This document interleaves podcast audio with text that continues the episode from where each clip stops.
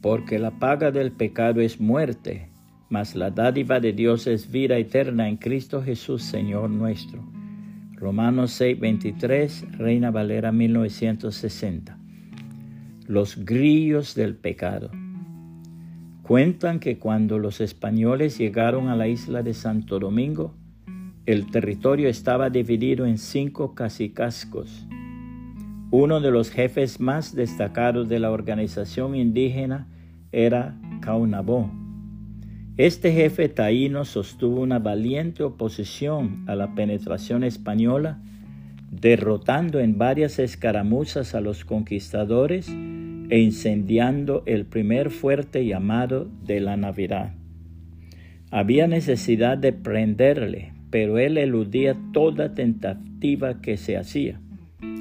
Sucedió que un día a los estrategas españoles se les ocurrió presentarle varias baratijas de vidrio a los indígenas para que circulase el rumor hasta llegar al jefe. Este, deseando tener una de esas baratijas engañosas, que repartían los españoles, ordenó una tregua durante la cual los españoles le presentaron un instrumento muy curioso y brillante que llamó poderosamente la atención de Caunabó. Era un par de grillos. Ofrecieron ponérselo ellos mismos en las manos y de ese modo capturaron e inmovilizaron al enemigo. Conducido engrillado hacia España, Caunabó murió de indignación al perder la libertad por una simple curiosidad, sepultado en una de las galeras del barco español. Por causa de su pecado contra el Señor, el pueblo de Israel sufrió una vergonzosa derrota y al rey le fue muy mal. Así lo describe la palabra de Dios. Aconteció a los nueve años de su reinado, en el mes décimo, a los diez días del mes, que Nabucodonosor, rey de Babilonia, vino con todo su ejército contra Jerusalén y la sitió y levantó torres contra ella alrededor. Y estuvo la ciudad sitiada hasta el año undécimo del rey Sedequías. A los nueve días del cuarto mes prevaleció el hambre en la ciudad, hasta que no hubo pan para el pueblo de la tierra.